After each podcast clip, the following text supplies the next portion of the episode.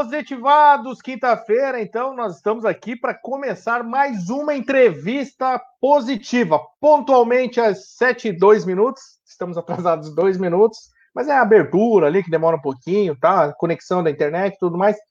Mas estamos começando, então, a nossa edição de hoje dessa entrevista positiva. Hoje nós teremos uma pessoa muito importante nós teremos um deputado estadual participando aqui com a gente. Olha só como é que nós estamos crescendo.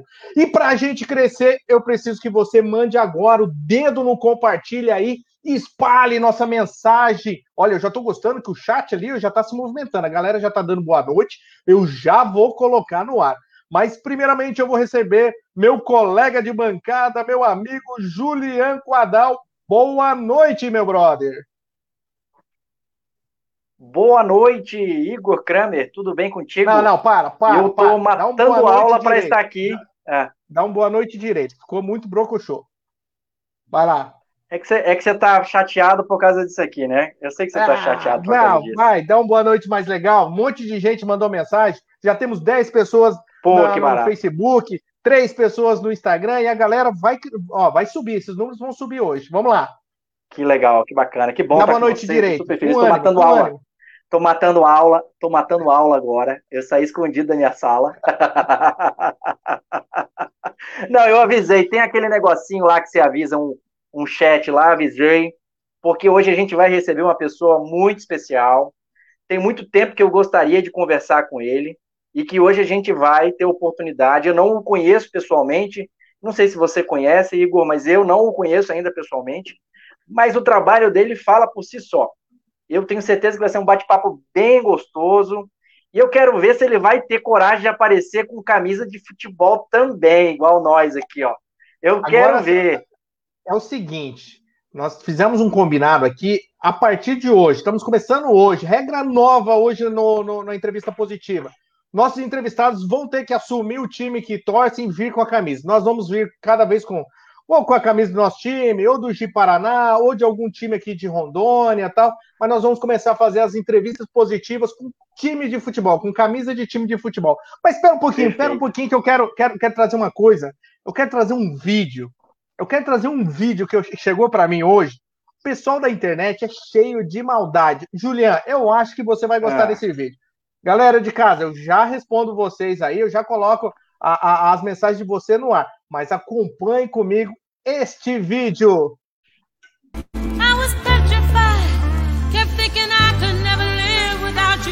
Manda. But then I spent so many nights thinking how you did me wrong. That was wrong. And I learned how to get along. And so you're back from outer space. I just walked in to find you here with that damn look on your face. Changed that stupid lock. I should have made you leave your key. If I'd have known for just one second you'd be back to bother me. Oh, now go. Walk out the door. Tadinha. Que absurdo, cara. Que absurdo isso, viu?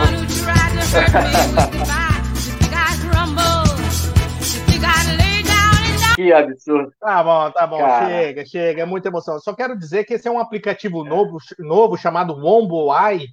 É, e a galera tá viajando. Na segunda-feira nós mostramos do Lula cantando uma música, né? Festejando lá a sua liberação. E aí me mandaram por um acaso, por um acaso me mandaram esse vídeo hoje. E eu, eu tenho que compartilhar com nossos amigos positivados. Galera, sem mais delongas, sem mais delongas, vamos receber nosso querido amigo deputado estadual respondendo. Eu conheço pessoalmente uma pessoa, gente finíssima.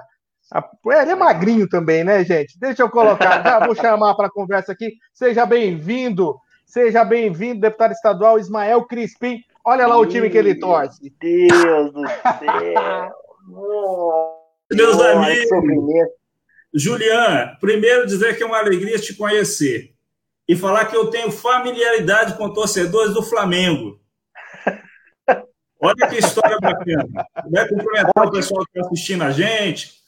Ó, o filho é corintiano. Olha aí, o coisa pai, boa. O pai é flamenguista, a mãe é flamenguista, os irmãos todos são flamenguistas. Mas eu, Mas é... como, eu sou uma pessoa de aceitar meus desafios. O Igor propôs, Igor, um grande abraço para você, propôs aqui o desafio de vir com a camisa do time, e eu vim defendendo o meu Vascão com todas as suas dificuldades, mas estamos aqui, firme, firme. Legal. Que legal. Aí na sua casa é uma democracia, né, Ismael? Grande, grande. É, é, é o exemplo do que nós sonhamos para o Brasil. Muito bom. Eu, já, eu ia te perguntar isso mais para frente, mas eu já vou começar perguntando agora. Eu sei que você é de Cascavel e que você, num dado momento da sua vida, você foi morar no Rio de Janeiro. E aí, quando eu soube que você era vascaíno, eu fiquei pensando aqui, será que foi nessa ida do Rio de Janeiro que ele viu o Vasco ganhar algum título, que de repente um primo, um amigo de colégio, que de repente era vascaíno, porque acontece isso, né?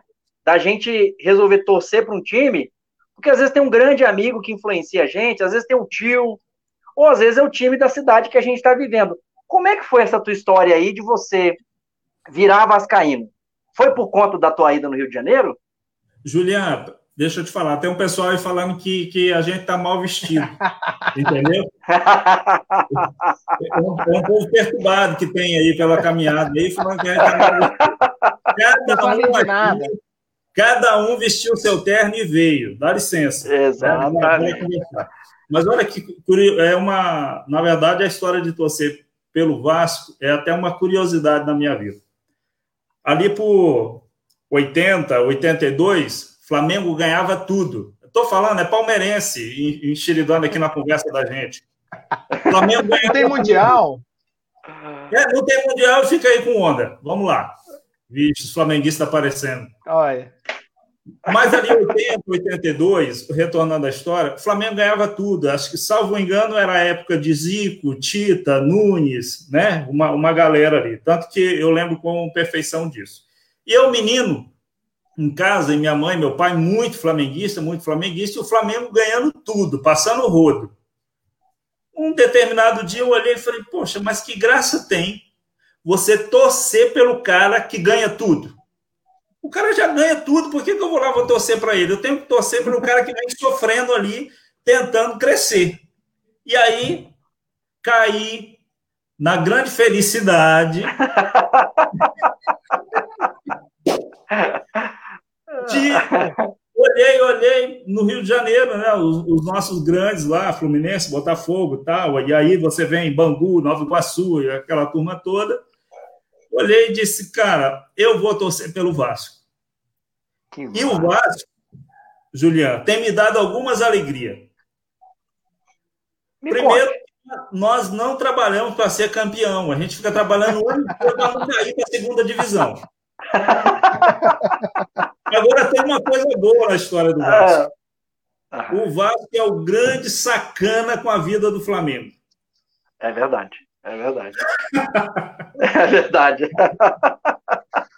Ô, deputado, mas me diz uma coisa: no meio dessa correria do trabalho do senhor, o senhor tira um tempo para assistir o futebol, acompanha assiduamente? É aquele torcedor que briga no, no, WhatsApp ali ou só tira onda mesmo? Não, não, é, é, é eu tiro onda. Assim, não, não, não, vejo assim, falar assim, ah, ah, para de torcer até esses dias a gente, com essa brincadeira de, de ir para a segunda divisão tal, ah, tem que parar de torcer, nada disso. Mas também não sou o cara chato, eu gosto mesmo da democracia, eu gosto de curtir. Se tenho tempo, eu assisto futebol de qualquer time, até do Palmeiras.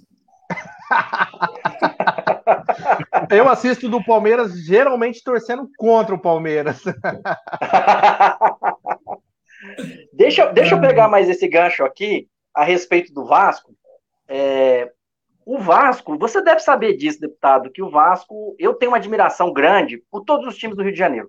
Eu sou flamenguista, é, eu nunca vivi no Rio de Janeiro, eu sou flamenguista importado aí, né? Porque essa coisa de ver Rede Globo, da época do Zico. Mas eu, a história do Vasco, especialmente, eu tenho um carinho por todos. Eu não sou aquele flamenguista que tem raiva do Fluminense, que tem raiva do Botafogo. Pelo contrário, eu gosto dos times do Rio, acho um barato é, a história dos times do Rio e também a questão do hino. Você sabe essa história dos hinos do, do, do, dos times do Rio de Janeiro? Como é que se deu essa história? Pode contar, Cadu, porque assim tem mais gente que não sabe. Porque é o seguinte, no Rio de Janeiro, tinha lá um, um grande intelectual, que ele escreveu o hino de todos os clubes do Rio de Janeiro. Todos. Então, é, uma vez Flamengo, sempre Flamengo, foi escrito por, pelo mesmo cara que canta é, Vamos Todos Cantar de Coração, A Cruz de Malta é o Meu Pendão. É o mesmo cara. Isso aí há pô, 70 anos, ele fez o hino de todos os clubes, fez do Bangu, do América, do Fluminense, do Flamengo, do Botafogo, do Vasco. E uma história do Vasco que eu acho um barato, e eu tenho um carinho enorme, eu devo ser um dos poucos flamenguistas que tem carinho pelo Vasco. É que o Vasco tem uma história muito bonita de, de inclusão social, né? Foi o primeiro clube que aceitou os negros jogarem futebol e participar dos campeonatos. Não sei se você sabia dessa história do Vasco. É uma história muito olha, bonita. Olha só, e vamos, vamos ser sinceros, aqui fazer uma brincadeira. Coitado dos times de futebol se não fossem os negros, né, rapaz? rapaz os caras são bons, né? Com todo respeito. O nosso rei é negro, né? Então, então assim, são, e, e, é bom você trazer é, isso até para a moçada que está assistindo a gente hoje ter um, um, conhecimento. Por isso que eu falo assim, primeiro da importância da democracia, e você encontra isso lá no autor dos hinos, né? O cara tinha uma visão para cada clube. Poxa, e, e, e, colocou isso. Na minha região, eu sou da região da 429, sempre faço questão, Julian e Igor, de, de fazer essa defesa. Claro que hoje a gente trabalha por, por todo o estado de Rondônia, mas nós temos história muito parecida, então, com essa questão do hino. Por exemplo, dois municípios aqui muito próximos, São Miguel do Guaporé e Seringueiras, o hino oficial do município, os dois hinos também é do mesmo autor. Pá, que legal! É mesmo, cara! E, e, por sinal, é um policial civil. E, e ele venceu a época, né, no, no concurso e tal, venceu os dois hinos oficiais. E cadê essa figura humana maravilhosa? Está entre nós ainda? Mora, mora em São Miguel do Aporé. Pô, que massa, cara. Que situação legal, hein? Policial, policial civil por nome de Marcelo. Mora até hoje, trabalha na Polícia Civil de São Miguel do Guaporé. Quero e, ser e amigo no... dele. Aqui no estádio Rondônia, para qual time o senhor torce? O senhor acompanha o estadual? Vai no estádio, alguma coisa assim? Acompanho bem, acompanho bem pouco, mas vou dar uma sacaneada em vocês agora. Ah, lá vem, lá vem, lá mas, vem. Lá... Mas é muito fruto da, da, da, parceria e da aproximação, né?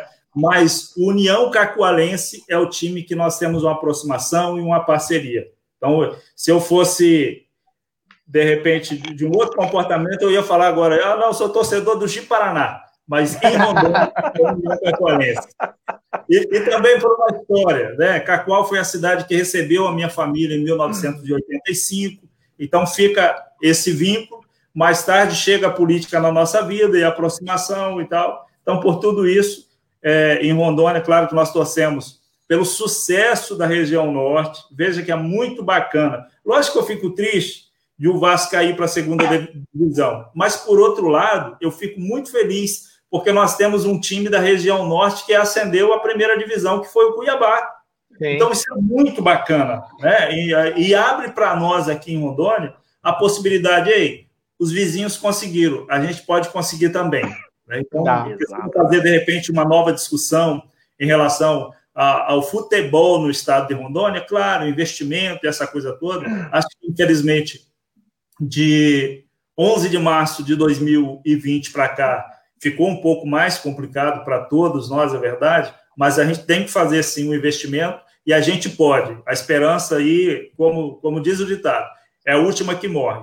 O Pará já Legal. teve um momento de glória nesse sentido. Teve. Agora, o Mato Grosso, ah, com todo a, assim a brincadeira que a gente faz com os palmeirenses, mas vive um momento muito especial. O goleiro do, do, do Palmeiras, que é de Rio Branco do Acre, né? Isso expõe a ah, região ah, norte. É, não sabia. É, é, de Rio Branco do Acre, ele faz sempre questão de expor a bandeira do Rio Branco do Acre oh, toda vez que tem que massa, cara. Então, eu penso no mesmo segmento para Rondônia. A gente precisa arrumar um jeito de fazer investimento, de dar condição ao Estado de ascender à primeira divisão também do futebol brasileiro. Que legal. Eu até queria voltar em seguida essa questão do esporte, mas eu queria que você falou de passagem, eu queria para a gente entender bem. Que eu vi que você é, você é nascido em Cascavel. Cascavel. Você Cascavel. andou morando em Rio de Janeiro, e aí você falou o dia que você chegou que eu não sabia que era em Cacoal. Conta pra gente essa trajetória da família aí. Como é que foi essa trajetória? Olha só. Meu pai é capixaba e a mãe é mineira. Pessoal de Costa Marques está acompanhando a gente aí. Mandar um que legal, abraço. um abraço aí. Daqui a pouco eu já, já vejo o nome de todo mundo aqui. Eu vou falar o nome da galera para a pessoa um se sentir um. prestigiada aqui pela gente isso, também. Isso. Então, veja, que é, é sempre uma boa mistura aí o, o, capixaba com o mineiro. Tem muito disso no Brasil. É, né? Então, o pai é capixaba, a mãe é mineira. Eles se casam e vão para o estado do Paraná, lógico, sonhando dias melhores. Ficam ali pelo, pelo estado do Paraná, num determinado tempo da vida, resolveram ir para o estado do Rio de Janeiro. Isso, eu era menino ainda, ali dois anos de idade, fomos para o Rio de Janeiro. No estado do Rio de Janeiro, a gente passa em torno de 10, 11 anos, e aí sim, Rondônia era o novo Eldorado, aquela coisa toda. Né? E meu pai, que já vinha da, da da agricultura, falou: não, vamos embora para Rondônia. Os caras estão dando é, é, é, terra de graça lá, lá você chega, derruba, você é o dono, derrubou, você é o dono, vamos embora. Né? E meu pai é pai de sete filhos. Né? Então, assim, poxa, vamos embora, vamos explorar. Eu até brinco, né? Vamos explorar a mão de obra dessa molecada. Era isso, né? Aquele momento, bora. Então a gente vem para Rondônia.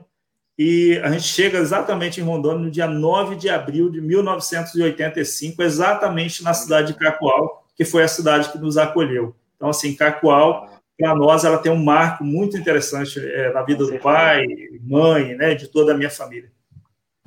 Pessoal, deixa eu só pedir para o pessoal de casa, licença, deputado Juliano, pessoal de casa compartilhar nossa live para ajudar com que a nossa página chegue muito mais longe. Eu vou aproveitar já mandar um abraço para a Noeli, que está participando aqui com a gente, sempre está aqui conosco, o Antônio Marcos, a Odete Cruz, que já também tem cadeira cativa aqui conosco, a Laila Moraes, Maria Vitória Reis, estou baixando aqui, a Érica Oliva, é, Claudervan Neri, Marcos Soares também bate carteirinha aqui com a é, gente, sempre está participando é. conosco.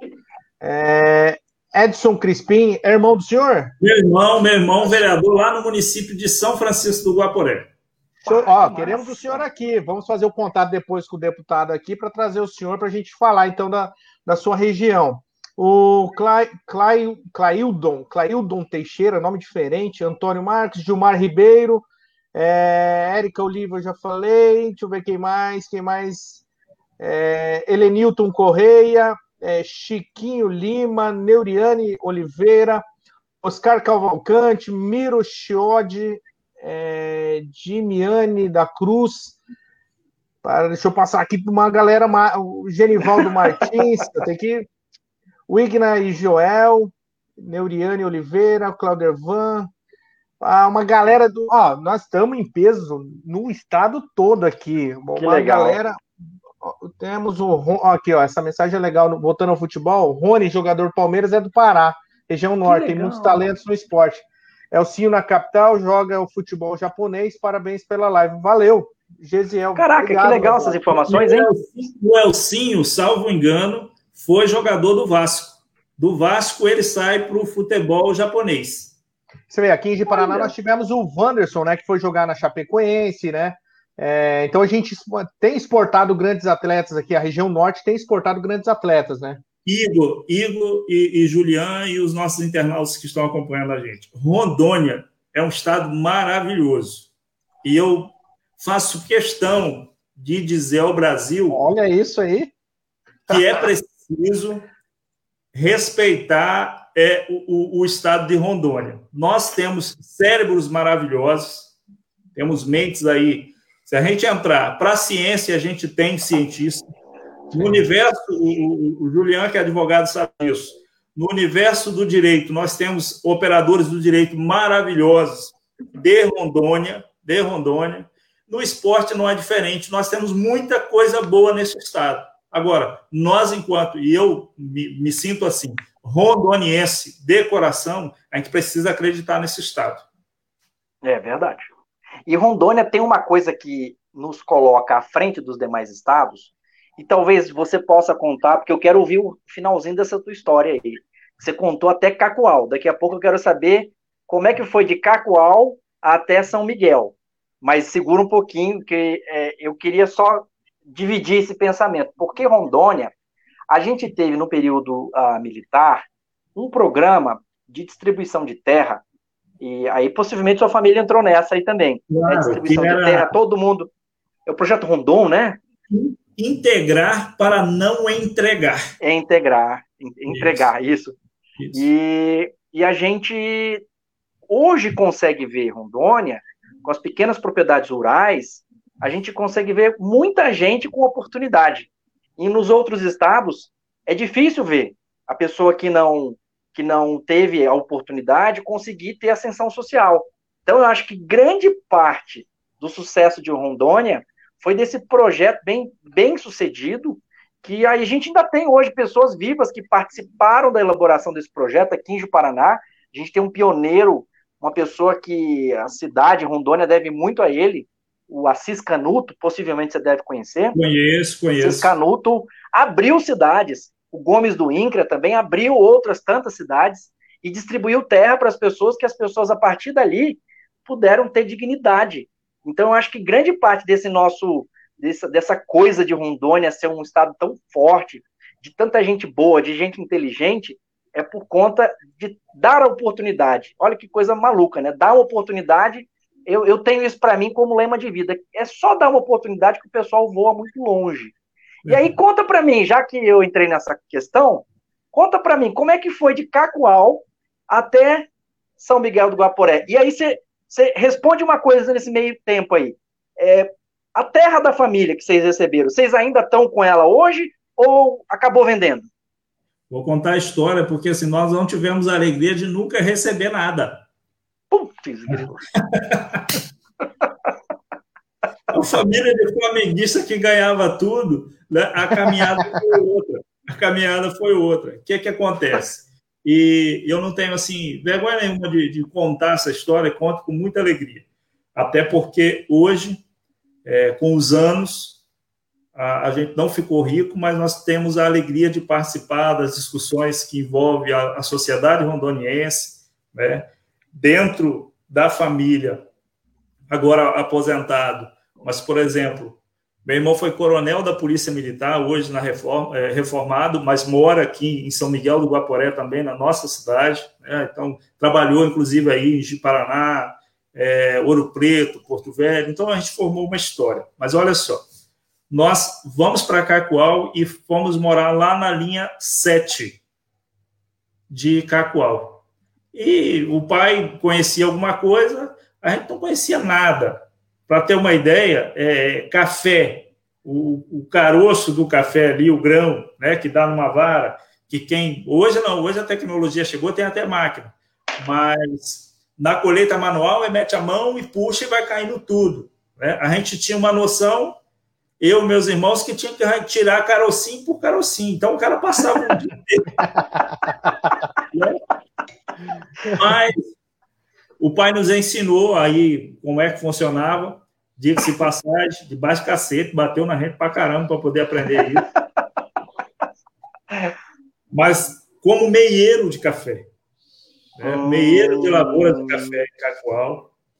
Ah, eu lembro que o primeiro ano ele faz uma colheita muito bacana lá, naquela época, mais de 200 sacas de café, no modo mais primitivo que tinha. E com o dinheiro da meia de café dele, ele compra uma propriedade próximo hum. aqui do Rio Preto, em São Miguel do Guaporé. Hum. Ele vem, traz o dinheiro, compra a propriedade. Aquele tempo, isso já 1987, que é quando a gente vem para cá. Muita malária nessa região. Muita, muita, muita, né? A história conta isso aí. E era impossível, assim, tinha dia que a família toda caía né, de malária. Então, aí ele vende aquela propriedade, compra uma outra, vai agiliza daqui, agiliza dali, vamos, vamos tocando. Eu vou crescendo quando faço 16 e meu irmão Crispim já com 18 para 19 e graças a Deus sempre foi uma pessoa abençoada na questão, digo assim, é um ser humano muito inteligente, Deus o abençoou com isso.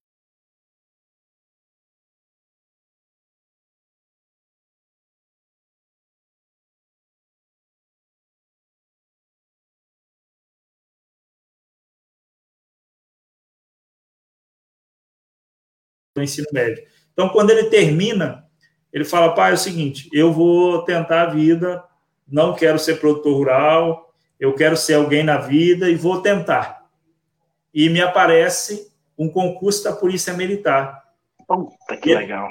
E ele vai e faz o concurso da, da Polícia Militar e é o 01 da turma. Putz, que massa, cara. É, e termina ali o, o, concurso da Polícia Militar, soldado, né, volta para casa, volta para São Miguel do Guaporé para poder trabalhar em casa. A Polícia Militar tinha um concurso interno para sargento. Ele faz o concurso uhum. de novo.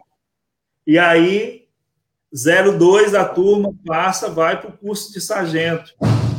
Quando estava terminando o curso de sargento, de novo um concurso de oficial. Ele faz de novo o interno e passa. Aí vai para Brasília. O bicho é sabido, hein? Ele é muito é inteligente. É eu, eu que é um cara que, que Deus abençoou.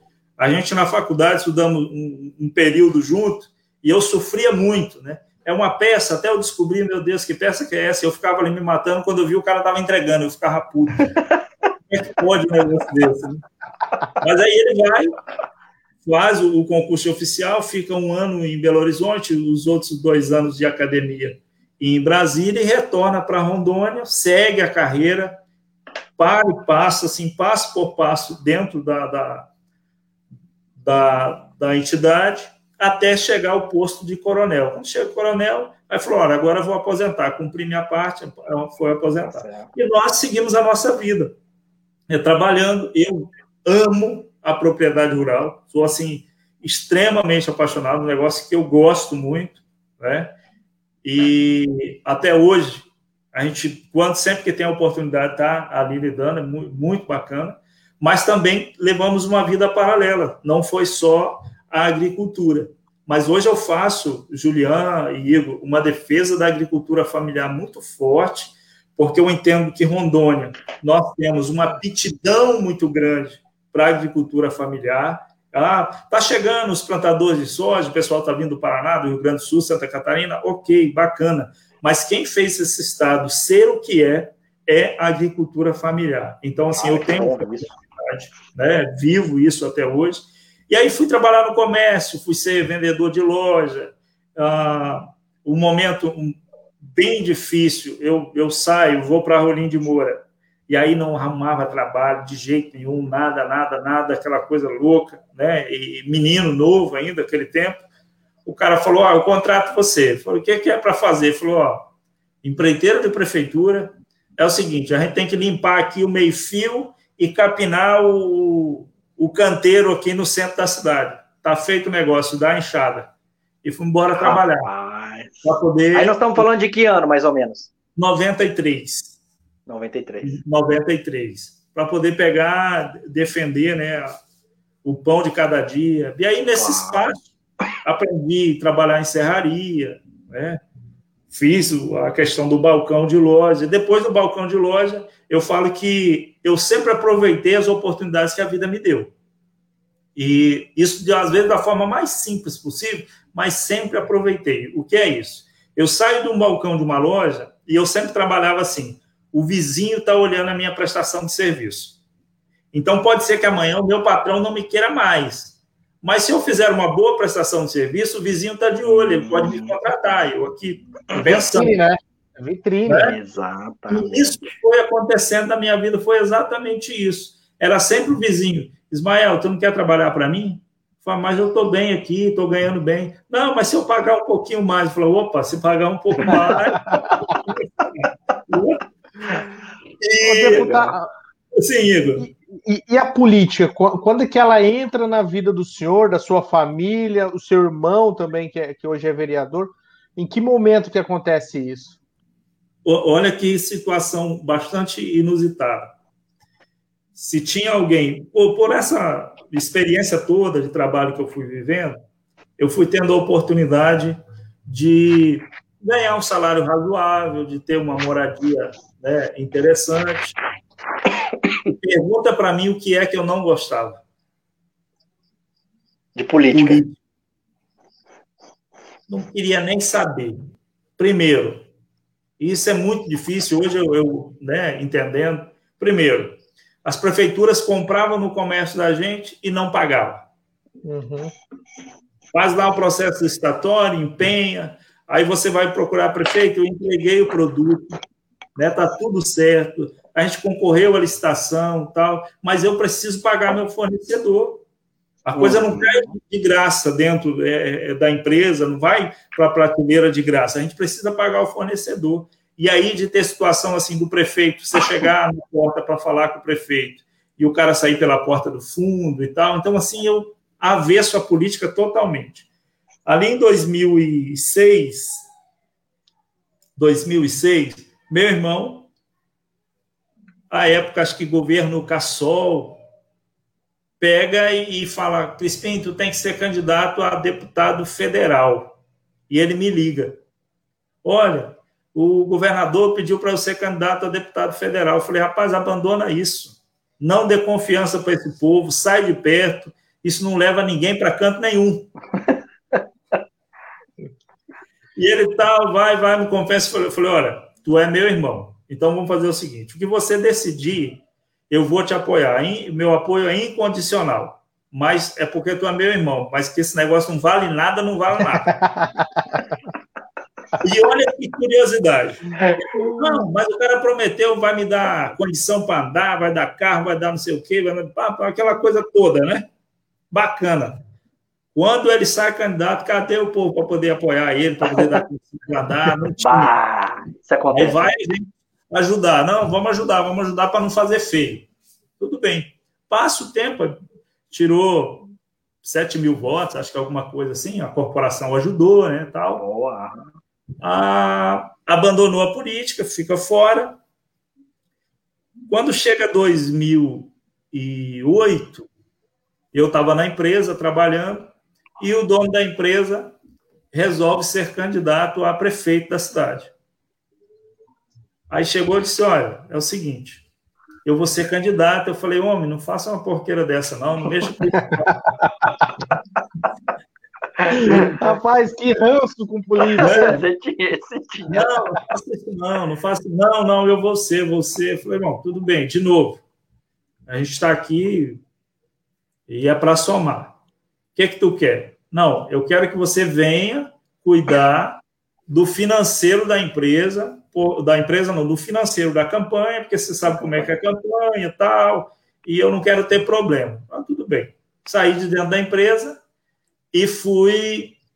Aí é sacanagem, viu, Igor? Saí da empresa e fui, então, cuidar da, da, da questão financeira, da campanha, participando ativamente da, da campanha. Nessa época, eu estava gerenciando o supermercado lá em São Francisco, onde mora meu irmão hoje. O que, que ocorre? Ele vence as eleições. Uma eleição muito bonita, tal, venceu as eleições. Terminou, fizemos a prestação de conta, falou, ó, tô voltando para casa. Ele falou, não, você não pode voltar, eu preciso, que, eu preciso de você aqui junto comigo. Eu falei, mas eu não entendo nada desse negócio aí, assim, nem vontade, não, não, não, não eu preciso. Eu não estou pedindo, o cara era meu patrão, né? Estou indo, então. E aí, 2009, ele assume, e eu assumo como secretário, chefe de gabinete dele, as relações ali, tal, aquela coisa toda. Numa altura, o secretário de Fazenda é, pede para sair e ele fala: Olha, a pessoa que eu tenho é você, tu vai ser secretário de Administração e Fazenda. E a gente foi, eu fui para esse processo da Secretaria de Administração e Fazenda. Não tinha muito conhecimento, mas aí me dediquei buscando informação, aquela coisa toda fico de 2009 a 2011 como secretário de Administração e Fazenda do município de São Miguel do Guaporé. Tenho, nesse período, a felicidade de conseguir ter uma boa relação com a Câmara de Vereadores, com os outros secretários, e numa avaliação nacional, e aí me foge agora o nome do instituto, que faz de secretários de administração municipal, dentro desse pacote, nessa avaliação, eu sou incluído entre os 100 melhores secretários de administração do Brasil. Show de bola, legal pra caramba, legal pra caramba. Isso legal pra caramba.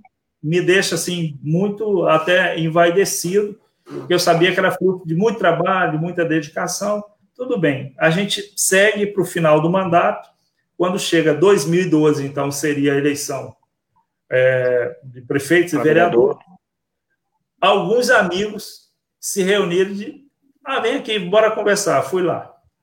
A gente quer que você seja o nosso vereador. E eu falei, e eu tô indo embora porque eu não quero saber dessa.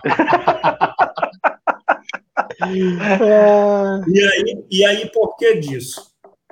Ah, quem vive a administração pública sabe que uma das secretarias de maior dificuldade é exatamente a de Fazenda e a de, administra de administração. Porque é muito não, o cara fala. Para salvar o agente político, ou o governador, ou o prefeito, a Fazenda diz: olha, não tem dinheiro, se eu fizer isso, a gente vai ultrapassar o índice da folha aqui, nós vamos ter dificuldade, não posso fazer, não posso, não posso. Então, tudo é não. E com essa visão, eu falei: eu não posso me, me meter a besta de querer ser candidato, porque vai ser pau na certa. Não vai dar ruim, vai dar né? ruim. Aí fui embora, falei: olha, acabou a reunião para mim, vocês podem ficar à vontade, vou embora. A galera se reuniu numa outra oportunidade, fizeram um churrasco, aí me digo, olha, tem um churrasquinho aqui, vem aqui, bora Vou eu de novo. Chego Foi lá. pego pela barriga. É, chego lá, tem uma turma maior do que na primeira vez. Olha, a gente quer, a gente quer, a gente quer. Aí eu falei, cara, vou conversar em casa, porque essa situação aí e tal. Eu falei, eu não vai dar certo esse negócio, porque eu tenho da vida uma coisa que é muito meu, que às vezes me prejudica, eu entendo que às vezes até me prejudica, que é ser muito positivo. Eu posso, eu posso, eu não posso, eu não posso, não adianta o cara ficar me no saco. Eu não posso. Ele vai chorar e tal, mas eu não posso. Então, aí eu falei, olha, isso pode me prejudicar, tal, já deu uma amolecida, né? Cheguei em casa, fiz uma conversa com a patroa, tal, já ficou brava logo de cara. Sabe que eu não gosto disso, eu não quero Como isso. É que é o da sua esposa? Como é que é o nome da sua Eliane, esposa? Eliane. Eliane. Dona Eliane, ó, feliz dia das mulheres atrasado, foi na segunda-feira, aproveitar o momento, né? E ainda bem que a senhora acabou aceitando, que nós temos aí uma figura importante hoje na política de Rondônia, né? Sem dúvida. Aí, conversa, conversa, eu vou falar com o patrão, né, para ver o que, que ele falou, que eu teria que renunciar ao cargo. Em abril do ano de 2012, até o dia 7 de abril, eu teria que renunciar para ser candidato. E eu vou com ele e falo: olha, está acontecendo isso e isso. Os caras estão pressionando, querem que eu seja candidato. Eu resisti até uma altura, mas agora já eu estou aceso, já estou resolvendo querer. Ele pegou, olhou para mim e falou assim: tu é muito ruim. Você fala muito dos outros. Você só tem. Ele falou assim: você vai ter dois votos.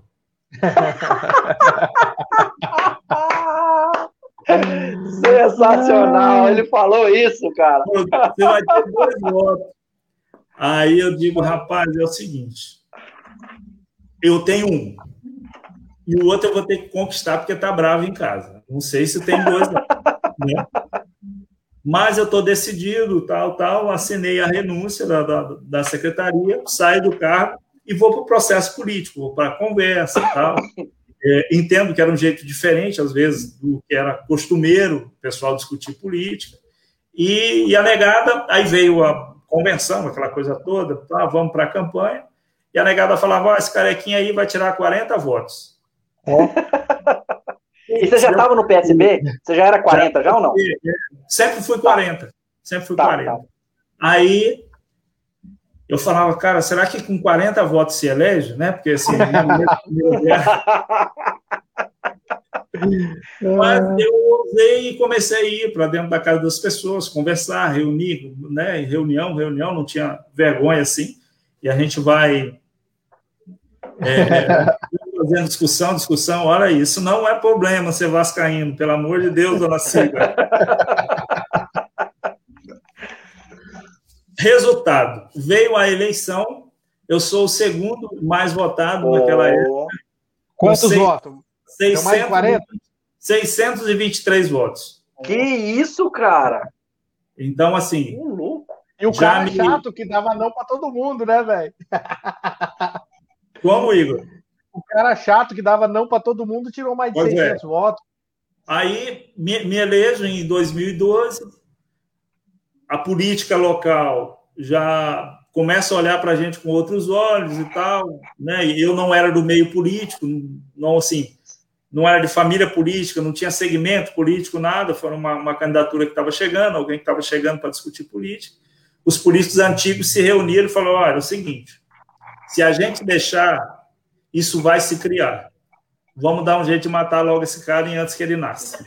Ô, isso pós, pós-eleição, né? Matar politicamente falando. No sentido político. Ah, tá, tá bom. Graças politicamente, a Deus. É, politicamente falando. E eu, aí você começa a ter uma informação daqui, outra dali. Chegou, chegaram as informações, pensei, bom, tô frito, porque os caras querem minar mesmo.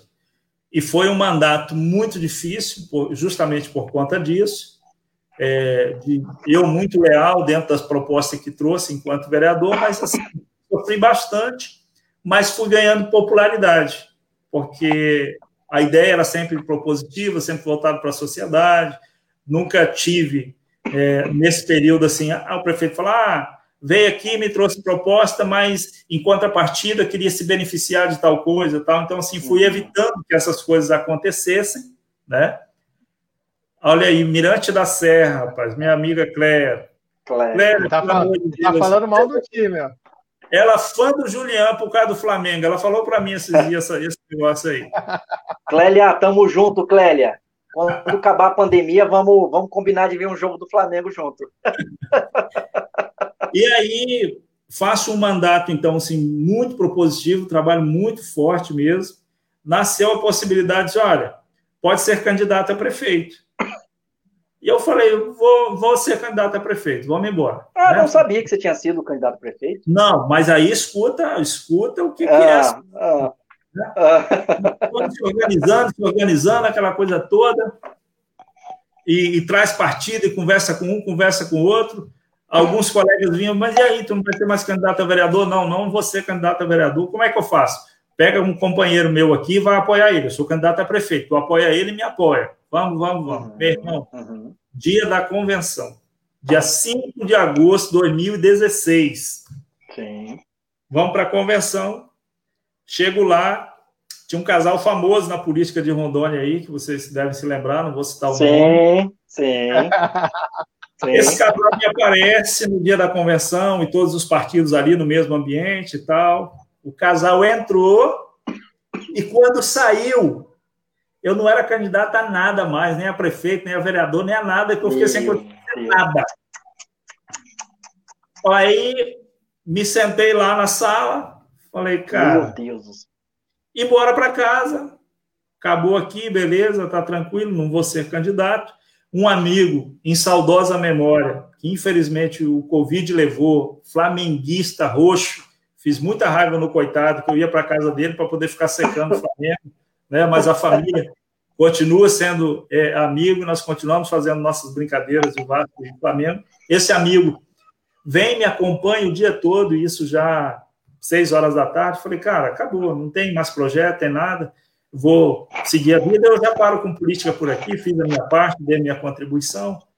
E ele ali do lado, não, a gente não pode desistir, de repente voltar e falar, olha, seguinte, se você quiser ser candidato a vereador, a gente deixa, porque ainda existia a possibilidade da coligação. Aí eu digo, tá, tá bom. Voltaram todos, fechou um grupo muito grande e tal. Eu falei, você é candidato a vereador. Só que aí você já é desgastado, porque os apoios foi liberando, e eu entendo que você faz o compromisso, você tem que honrar. Alguns claro. amigos alguns amigos voltaram e falaram, e agora? Eu fiz compromisso com fulano. Continua com fulano. Mas se você perder, não, o risco aqui é só meu. Você tem que cumprir o que você se comprometeu lá e eu não vou é ser invasivo nesse sentido. Aí vou candidato em 2016. Pensei, bom, fiz um trabalho aí. Se quiserem votar, vote. Se não quiser, não tem problema. E coloquei o nome à disposição, fiz as minhas conversas. O que, que ocorre? Uma eleição bastante tranquila no sentido de, de não se preocupar. Assim, se tiver reconhecimento, vou votar. Se não tiver, não vou votar e ponto. Sou eleito o terceiro mais votado dentro dessa, dentro dessa situação. 16. No dia 31 de dezembro de 16, porque a posse na minha cidade ela acontece dia 31 de dezembro, antes da passagem do Réveillon. O pessoal fala: não, como que a gente vai passar a noite na festa? Tá certíssimo. Excelente ideia. Aí fizeram a operação na lei orgânica e a posse acontece sempre no dia 31. No dia 31 de dezembro, então, de 2016, na posse do prefeito, dos vereadores, eu faço um apontamento. A gente tinha um deputado que foi, inclusive, presidente da Assembleia na mesa, e eu olhei para ele na hora do meu discurso e digo, deputado, é o seguinte, em 2018, uma das cadeiras da Assembleia Legislativa será nossa. Caraca, Nós vamos massa. trabalhar para isso. 31 de dezembro de 2016. Foi, começa aqui um trabalho para isso. Falei, nós, e, e aí eu falo, e a gente não quer tomar seu mandato. Algumas cadeiras vão vagar. Falei, nem que seja para sentar do teu lado, mas em 2018 nós vamos buscar uma cadeira, um assento na Assembleia Legislativa para representar a nossa região. Tá Beleza. A gente segue, né? Nesse dia acontece um feito bacana, eu fui eleito presidente da Câmara do município. Hum, Nesse dia, 31 de dezembro de 2016. Né? Acontece que isso massa. de uma maneira muito voluntária, sem, sem falar assim, olha, os caras comprou, deu dinheiro, nada disso. Um grupo se reuniu e falou, a gente quer que você seja presidente. Eu falei, eu estou aqui, se vocês quiserem votar eu vou ficar muito feliz. Se não quiserem também, fiquem tranquilos, nós não seremos inimigos. Uma coisa muito despojada. E os colegas vão lá, confiam, me elegem é, presidente da Câmara, então, para o biênio 17 e 18. Logo em abril, e ah, os vereadores em Rondônia têm um, uma associação chamada UCAVE, União de Câmaras e Vereadores do Estado de Rondônia, que é um segmento parecido com a ARON. Aron congrega prefeitos e municípios uhum. e a UCAVE congrega câmaras e vereadores. Aconteceu em 2016 uma renovação nas câmaras de vereadores no estado que quase aproximou 80%, foram 76% dos mandatos de vereadores foram renovados em 2016. E eu venho da reeleição, toda a mesa diretora da Associação dos Vereadores infelizmente nenhum foi, foi reeleito, era impossível eles tocarem. E aí, quem sobrou, quem sobrou, quem foram os vereadores que já estavam por aqui e tal, me ligou o presidente, à época atual, Jário Benetti, que é da cidade de Rolim de Moura. Lispim, ninguém da gente da mesa voltou, nós não temos condições de discutir. E o cara que tem perfil para tocar a entidade é você, a gente queria que você é, se apresentasse como candidato e tal. E eu falei, Jário, Jário, um grande amigo, falei, Jário, não, não quero. Mas por quê? Eu falei, rapaz, eu mandato vereador de quatro anos, vereador são meus amigos, mas é muito difícil mexer. Então, assim, não vou querer. Não, Crispim, tu tem que querer, tem que querer, aquela coisa toda. E aí, o presidente da Câmara de Seringueiras, amigo meu, numa viagem conjunta, ele falou: não, você tem que ser candidato a presidente da associação. Eu falei, por quê? Ele falou, você vai ser candidato a deputado estadual. Olha aí uma oportunidade para você ter representatividade e tal. Eu falei, é verdade. Aí pensei, vou ser candidato, então, vou ser candidato a, a presidente da instituição. Maio foi a eleição e eu tive a alegria de ser eleito, então, presidente da Associação dos Vereadores de Rondônia, com 67% dos votos dos vereadores de Rondônia. Um marco, assim, histórico. Né? Isso ali em, em 16. Aí a gente toca 17, né? A gente toca quando chega 18, dentro do nosso processo, eu renuncio à presidência e aí me candidato a deputado estadual. Que legal. Ô, Igor, eu não sei. Não, desculpa interromper, desculpa, pensei que você ia. Não, eu digo, eu me candidato a deputado estadual com todas as possibilidades para dar errado.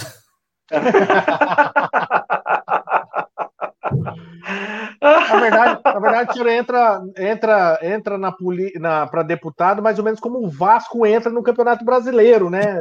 Tem muita. Só que ele, mas aí ele é o Vasco de 98, né? O Vasco foi campeão de tudo.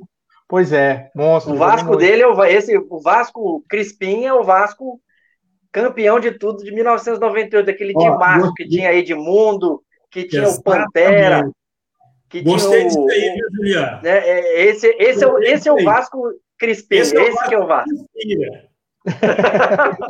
Campeão de tudo. E, vão, e você deve lembrar disso, Crispim, porque você é vascaíno. É, o jogo do Vasco contra o Real Madrid na final do Mundial, o Vasco jogou mil vezes melhor. Ele deu um azar do, do zagueiro chamado Nasa fazer um gol contra. Mas é por causa desse contra. nome. Pois Esse é. Tinha que dar errado. Porque o Vasco jogou um bolão. Foi uma pena. Eu, eu gosto muito do jogador do Vasco, que para mim ele é um injustiçado no futebol, que é o Juninho Pernambucano. Juninho eu queria muito, eu queria muito que o Juninho Pernambucano fosse campeão mundial aquele dia. E, e, o Vasco jogou muito melhor que o Real Madrid, mas muito melhor. Deu um azar lascado aquele dia. Deu um azar lascado. Então o Ismael Crispim, ele é o Vasco de 98. Não quero saber de nenhum azar. Exatamente. Exatamente. Lá, Ô, Igor, deixa, deixa eu mandar um abraço para uma turma toda que apareceu aqui embaixo. Deixa eu tomar as vezes do, da sua função. Mas aqui mandou um abraço para nós o Adriano Cine, que é aqui de Paraná. Tem dois vereadores que mandaram abraço aqui para o deputado, o vereador Oziel de Pimenta Bueno e o vereador Marcão, aqui comparecendo aqui na nossa live. O Marcão cargo de vereador. Cerejeiras. Cerejeiras? Cerejeiras. Você que já foi vereador, você sabe o tanto que é difícil ser vereador e se eleger vereador, porque é muito pouco voto que tem que você consegue ah, angariar. É muita gente concorrendo, né? E, e, e de repente o cara que você fala, não, aquele vai votar em mim. Mas aí ele já tem um vizinho, ele tem alguém da família que está concorrendo, aí não tem como votar em você é difícil ser vereador, cara. É, não é fácil É, é assim, é a candidatura mais difícil. Eu tenho, uh, eu diria assim, foram seis anos né, de mandato de vereador, e eu tenho um extremo respeito pelos vereadores, por cada mandato. A sociedade não entende, a gente tem uma discussão muito forte nesse sentido. É, é bem verdade que alguns não sabem o que estão fazendo lá mesmo, isso é verdade, e a culpa não é dos caras, isso tem que ficar claro também. A culpa não é dele, porque ele só foi candidato. A culpa foi de quem escolheu ele. Quem escolheu, escolheu mal. Então é ele que é culpado, não é o cara que está lá no mandato, não. Né? Agora, o vereador é o primeiro representante da sociedade, é o cara que recebe. A ponte caiu. Grita para quem? Para o vereador. Cadê o vereador da localidade aqui, da linha, do bairro tal? Ah, faltou um médico no hospital. Foi lá no, no é posto, não tem médico é para o vereador que liga e tal. Então, Exatamente. Então, esse é o cara que menos tem condições de resolver as coisas. Mas é quem pega a demanda dessa sociedade, que pega ali o deputado que é parceiro dele, faz discussão com ele, que vai com o prefeito e faz a discussão, né? Prefeito, é comunidade tal, a situação está assim, olha o salário dos professores, né? olha o salário do agente comunitário de saúde, é o cara que faz a defesa. E a gente precisa inverter um pouco é o, o conhecimento. Eu fico bastante impressionado, e é claro que é, é uma representatividade legítima, bonita e que discute o, o Brasil na sua totalidade. Mas, por exemplo, às vezes o vereador vai, coitado, fazendo visita, tal, tal, e eu brinco sempre, e nego xingando, isso não vale nada, isso não faz nada. Infelizmente, Vem o senador da República que, às vezes, de quatro em quatro anos aparece e o cara vai, mata vaca, faz festa e tal, fala, tá inverso esse negócio. Né? Os vereadores que estão nos acompanhando aí, nosso respeito, sei que Muito é um legal. grande desafio.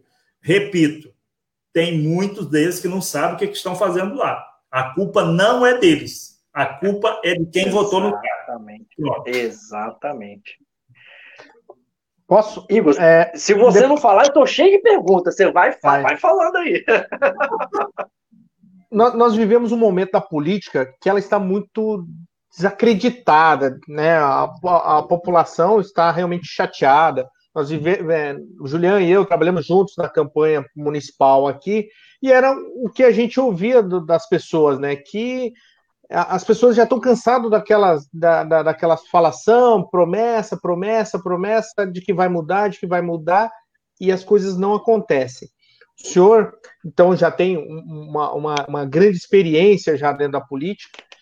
O que, que o senhor acha que precisa ser feito para que os políticos e a política em si ela volte a ganhar credibilidade com a população?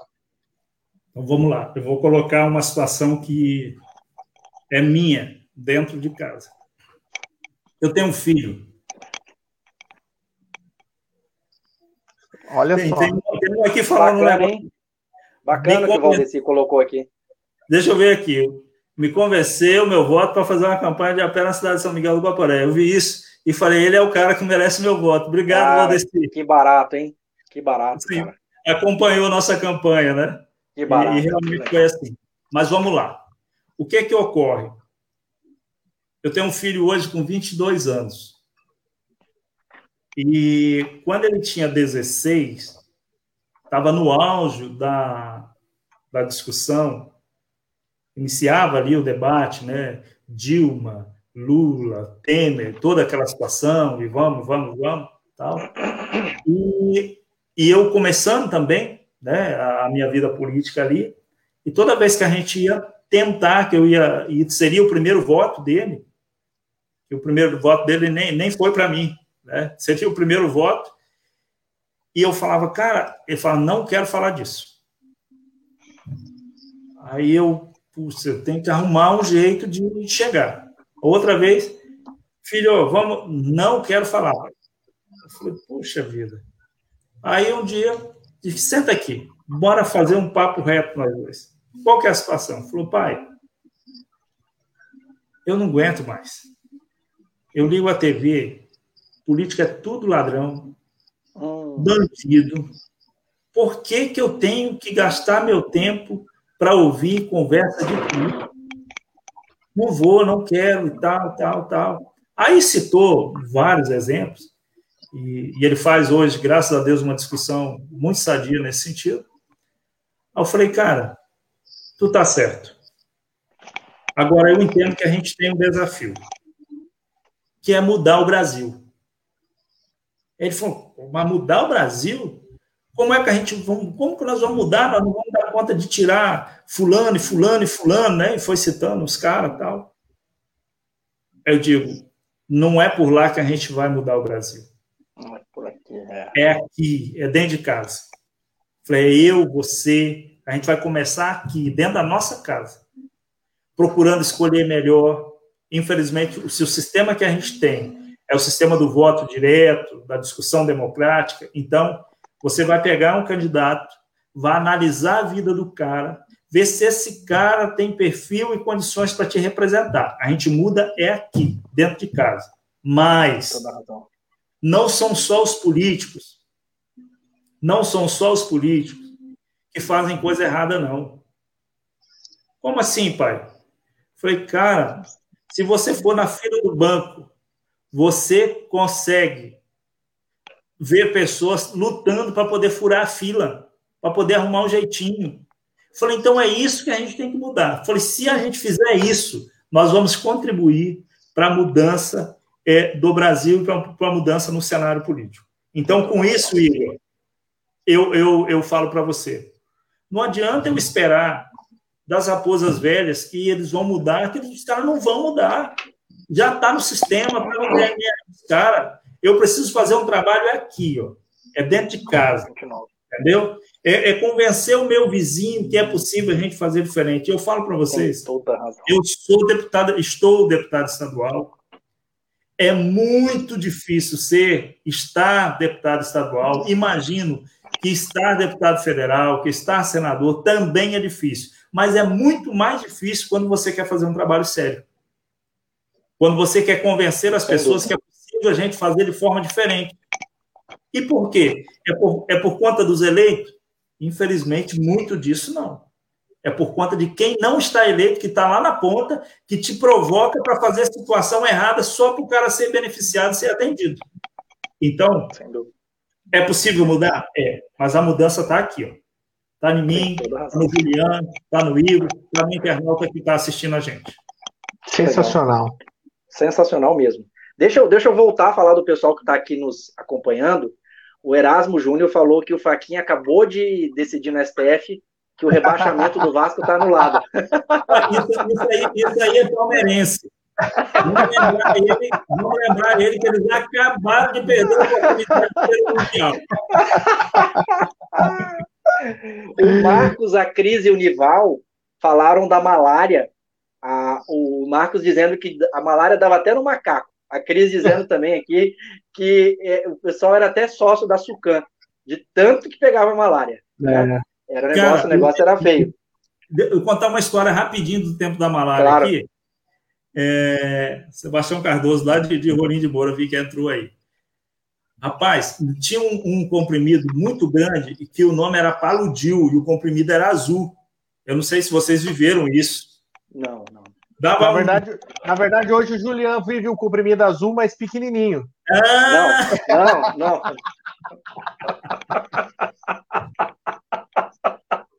Ah, e aquele comprimido, o cara tomava por um tipo de malária, porque tinham, era, era três, era falcífero, viva, que sim, uma outra que agora não vou, não vou recordar o nome. Mas o azul era para falcífero. Beleza. Só que quando o cara tomava, ele passava a urinar azul. Muito louco, meu. Mudava a cor da, da urina. E aí um dos meus irmãos, o, o segundo da fila, né, foi o primeiro a ter malária e foi o primeiro, então, a, a tomar esse comprimido, chamava Paludil. E ele toma o Paludil, mas estava se sentindo bem, está na roça trabalhando, foi urinar. E aí sai azul. O cara no inteiro, pai, pelo amor de Deus! Muito bom, cara, muito bom. Eu não sabia disso não, cara. Até hoje. Que legal. Ai, que bom, cara, que legal. Aqui, só, só terminar aqui, o Igor, só terminar. Tem um Colorado, tem um Inter de um torcedor do Inter de Porto Alegre, o Antônio Marcos apareceu, a Elaine e o Márcio, dois flamenguistas, mandaram um abraço aí, estão muito bem representados aqui pelo Mengão, campeão brasileiro. A Bari, a Ivete, um abraço a todos aí que estão nos acompanhando, muito legal tê-los aqui conosco, viu? E Igor, mete bala que eu tenho mais uma pergunta aqui. Mas enquanto não, você pergunta, deixa eu pegar um carregador aqui do lado, do lado. Pera aí, não sai daí não. Senão ah, ficar então... sem energia. o, o, o, pessoal de casa às vezes não conhece o Julião, mas ele tem uma grande dificuldade com tecnologia, gente. Então ele não se prepara muito. Ó, primeiro São Paulino Voltei. aparecendo aqui. Primeiro São Paulino, que é o Sebastião. Rapaz, primeiro, Primeiro São Paulino. Palmeirense apareceu. Deixa eu mandar um abraço pro meu amigo Marcinho Navarro, cara. Ele mandou mensagem, eu não consegui que o deputado tava falando, não queria interromper, mas um abração, um abração e ó, queremos você aqui também, tá, Marcinho? O Ô, Juliana, manda ficha na sua pergunta aí, que eu, que eu tô fazendo os ajustes nós, lá na, na tá live, que a gente tá no Instagram também, tá, pessoal? Siga o Movimento Positivo no Instagram também. Nós estamos ao vivo no Facebook e simultaneamente no Instagram. A live de lá foi encerrada e eu comecei de novo. Só vou fazendo uns ajustes aqui. Às vezes eu estou olhando para o lado aqui porque eu estou monitorando. Manda daí, é. Juliano. Mas Deputado, pede para o pessoal vi... compartilhar. Pede para o pessoal compartilhar. É isso aí, pessoal. Vamos compartilhar que todo mundo vai ficar sabendo do nosso bate-papo hoje com o deputado Crispim. Crispim, veja só, eu vi que vocês andaram trabalhando domingo passado. Isso foi uma, de uma simbologia muito legal. Eu vi que é, eu não sei se isso acontece sempre, me parece que não. Mas teve né, uma sessão agora, há poucos dias, da Assembleia, num domingo. É, pega bem pra caramba, né? E ainda mais o tema que vocês estavam tratando, é, aprovando uma lei que cuidava da possibilidade da gente ter mais vacinas para cá. E aí eu te perguntava concretamente, É, como é que está essa questão de é, é, perspectiva, de prazo?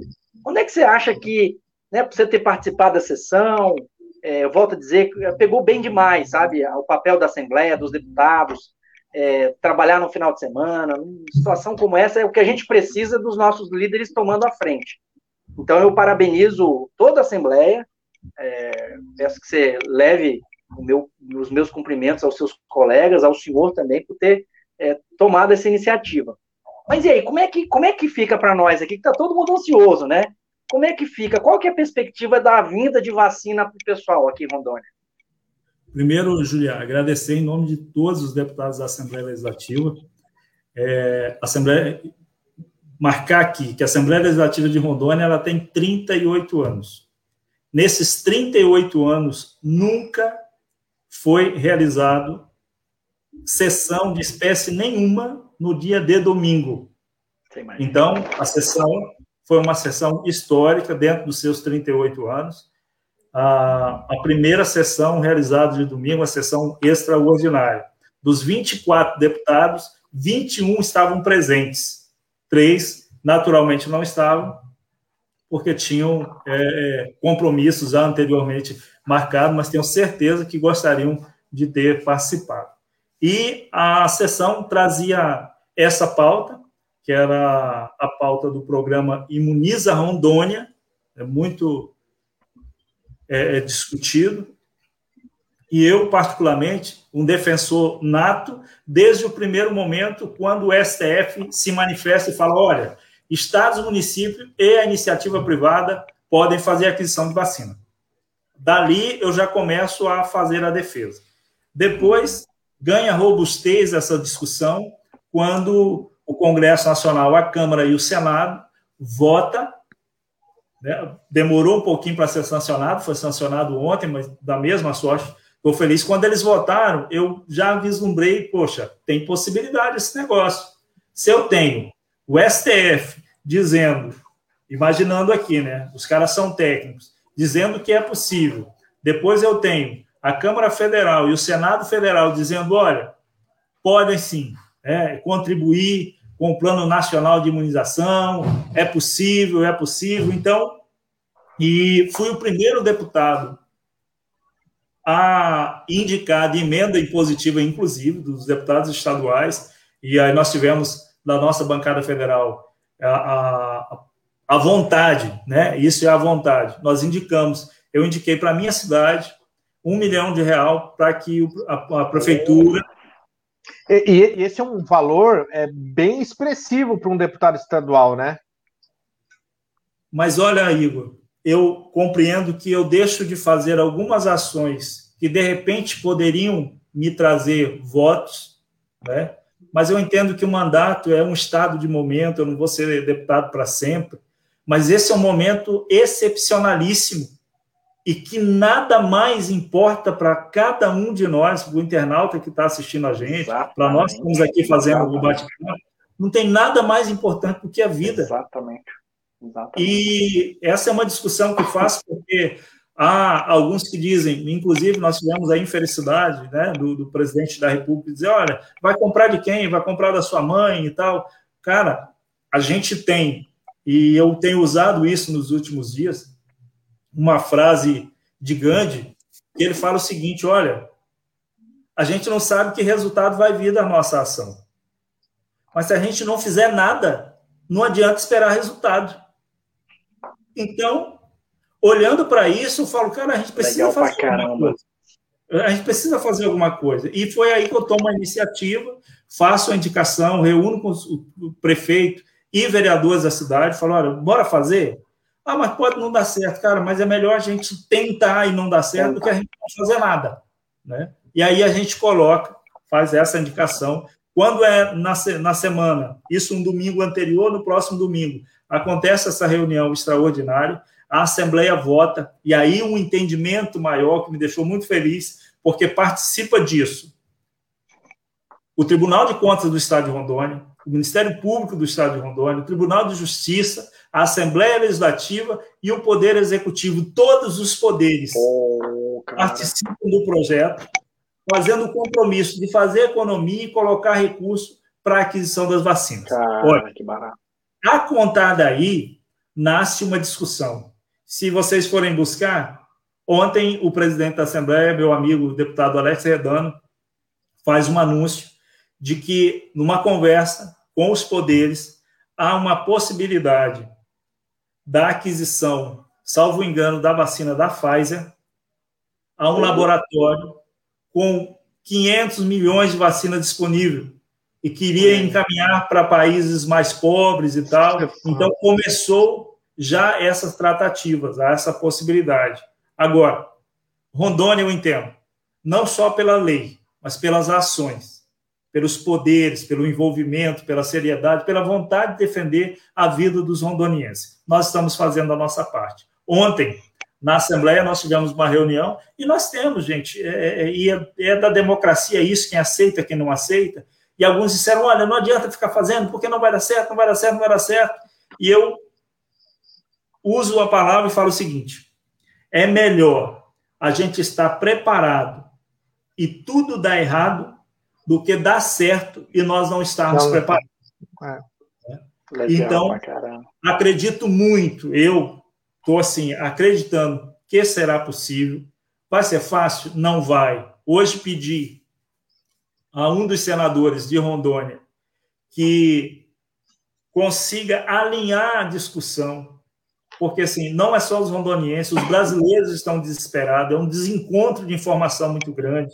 Você pega o Congresso numa luta aqui, o próprio STF, muito questionado nesse momento, mas também fazendo uma luta em conjunto aqui, e de repente o ministro da Saúde uma, traz uma outra informação, então um desencontro de informação muito grande. Eu falei: olha, o que nós precisamos é alinhar as ideias nesse momento.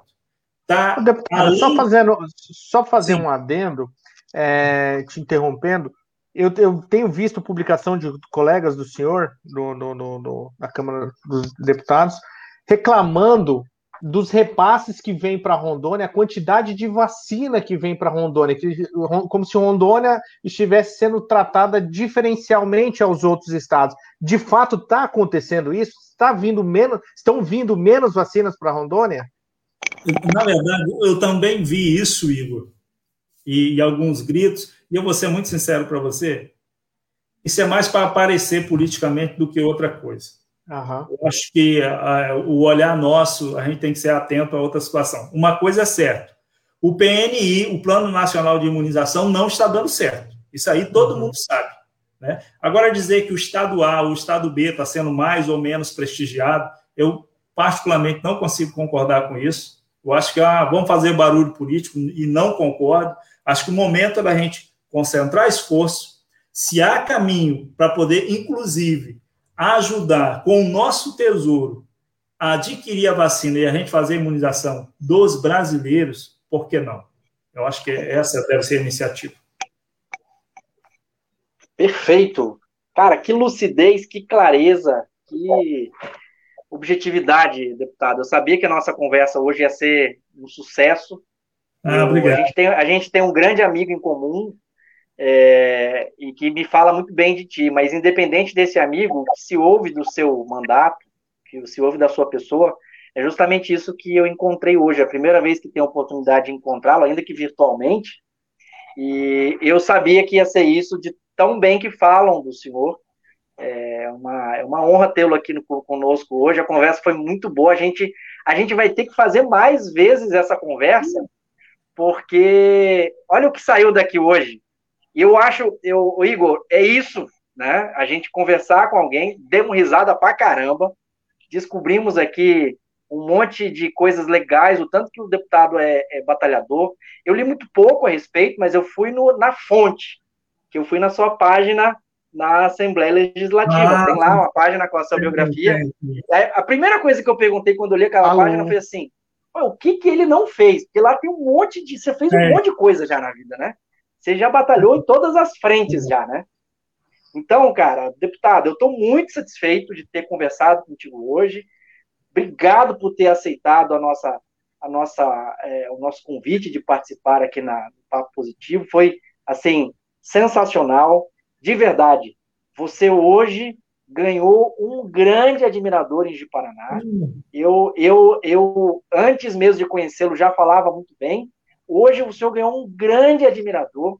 Eu compreendo agora por que, que pipocou esse tanto de mensagem de gente de tudo quanto é canto aí, porque realmente é isso, essa lucidez, essa inteligência, essa clareza, não é só seu irmão, não, lá, o coronel, que é inteligente. Você também. Ficou um bom pedaço para você também aí. então, é, deputado, poxa, que legal, tá? De verdade, obrigado, obrigado, obrigado. mesmo por ter é, aceitado estar conosco hoje. É, realmente é uma honra e espero que a gente possa acabar com essa pandemia. É, é, obrigado, acima de tudo, pelo trabalho que você está desempenhando enquanto deputado é, o que se ouve especificamente do senhor como deputado, sabe o que é? Que você é um deputado técnico. Eu ouvi isso aí de umas cinco, seis pessoas diferentes que não se conhecem, não falam entre si e que falam do senhor, falam muito bem pelas costas do senhor. falam muito bem. Falam que o senhor é um deputado muito técnico. Nesse e a gente precisa. a gente precisa disso. É, precisa realmente de pessoas é, desapaixonadas e, e, técnicas que olhem os problemas com é, isenção para a gente sair desse, desse problemão que a gente está. Então, eu vou, é, além de agradecer ao senhor, vou agradecer a dona Edith. Minha Edith mãe. é sua mãe? Minha mãe. Apareceu ali, ela mandou uma mensagem ali. Agradecer a dona, dona Edith, que é, ela tá de parabéns. Olha, olha lá, olha aí, dona Edith. Tá de parabéns aí, criou essa Nossa. filharada aí, só o pessoal nota 10, né? O pessoal bacana. E o Crispim aí tá representando muito bem os filhos da dona Edith. Então é isso, obrigado de verdade e acima de tudo, parabéns. Parabéns. Obrigado. Obrigado. Deputado, é, a, a, nossa, a nossa plataforma começou a apresentar algumas instabilidades, tanto que caíram até o número de, de pessoas que estavam nos acompanhando, e agora eu quero aproveitar para agradecer o senhor também por aceitar o nosso convite. Eu sei que a vida do senhor é bem corrida. Nós tentamos na semana passada, mas devido aos compromissos, essa semana o senhor pôde participar aqui conosco. O, o movimento positivo fica de portas abertas, escancarada para o senhor. Assim que o senhor quiser voltar, só dá um toque, só manda uma mensagem para a gente que a gente já agenda para a gente falar, fazer esse bate-papo legal e tudo mais. Hoje foi mais descontraído e tudo mais, tem dia que a gente puxa mais para política tal, mas é, é, do jeito que rola, é do jeito que, que, que vem, a gente mata no peito, domina e sai jogando. Né? Obrigado mesmo, deputado. Eu vou agradecer aqui o Julian, agradecer você pelo, pelo convite. Era para a gente ter feito isso, acho que na quinta-feira passada, né? Exato. E a gente, eu na estrada, falei, cara, não, não consigo né? mas tentamos para hoje, aí fiz o compromisso de estar com vocês hoje. Fico muito feliz. Né? Eu acho que nós conseguimos, vocês contribuíram muito bem para que os internautas é, consigam entender o que, que é democracia, respeito, você respeitar a opinião do outro, isso é muito legal, muito legal. legal. Né? E eu acho que a, a ideia, o Igor falou, cara, veste a camisa do teu time, eu vou, puta vida, na segunda beleza, né? Isso. Legal a gente poder fazer essa brincadeira aqui, porque é disso que eu entendo que nós estamos precisando. Que cada um de nós, enquanto cidadão, tenhamos o respeito pela opinião do outro, a gente respeita. Isso não impede que a gente seja próximo, que a gente seja amigo. Eu sonho um Brasil melhor, sonho uma Rondônia com representatividades melhores, né, câmaras de vereadores com representatividades melhores. Isso é que me faz trabalhar do jeito que trabalho. Sempre falo para meus amigos, para aqueles que estão próximos de mim. Como disse o Julian, a nossa página da Assembleia, que tem um pouco da nossa vida, ela, infelizmente, não conseguiu contar tudo. Né? Mas eu agradeço muito a Deus por tudo que Ele fez na minha vida me dá a oportunidade de estudar com muita dificuldade. Talvez poucas pessoas com nível superior tiveram tamanha dificuldade que eu tive para poder falar, cara, tá aqui, né, consegui. Então, mas todo dia eu agradeço a Deus. Isso me amadurece. Penso que é um jeito de ser moldado para ser alguma coisa mais forte, alguma missão mais importante Deus tiver para a nossa vida, ele vai ter um soldado preparado, porque ele forjou assim. Então, a minha gratidão a vocês pela oportunidade da gente estar junto. Juliana, fico muito feliz de ter mais um amigo flamenguista.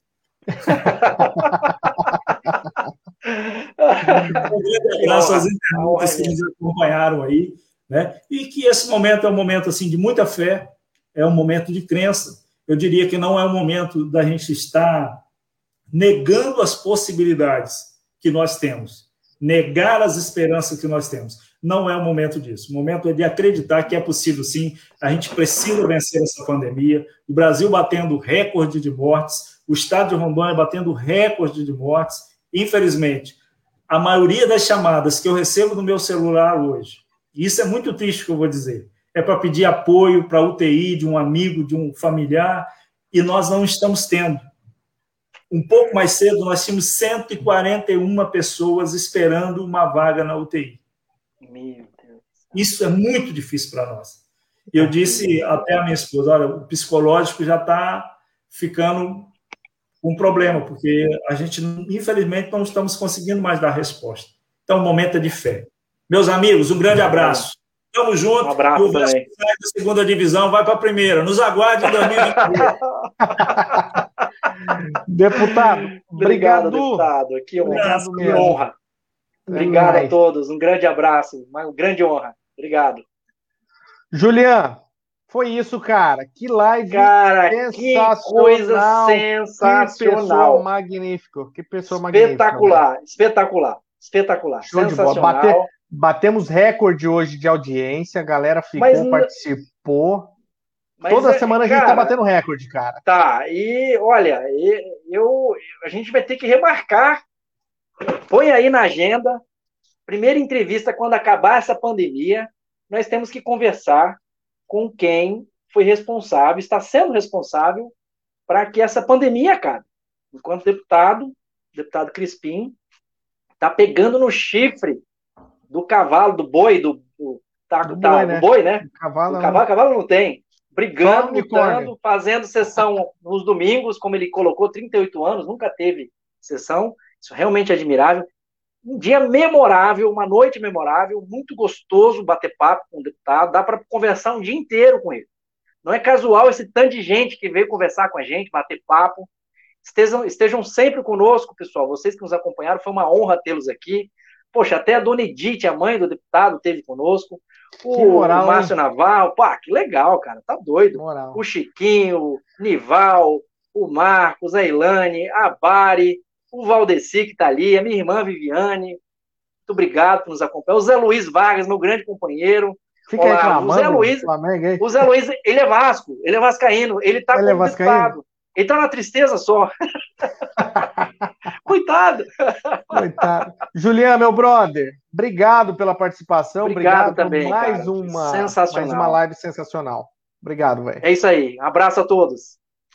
Galera de casa, ainda dá, compartilha essa live aí para que outras pessoas vejam a, a- a- todo esse trabalho nosso aqui. E eu vou encerrar hoje essa live com esse vídeo sensacional que me mandaram. Assiste aí, pessoal.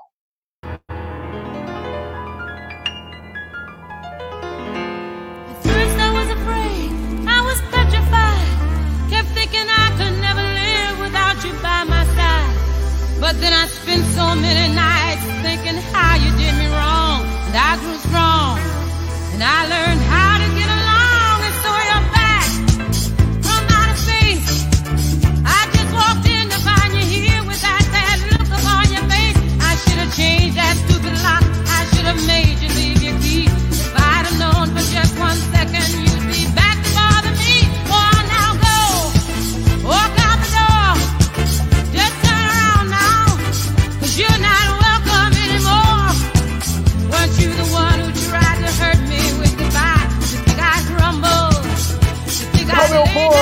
Segunda-feira nós estaremos aqui de novo, às 7 horas da noite, com um bate-papo, um papo positivo.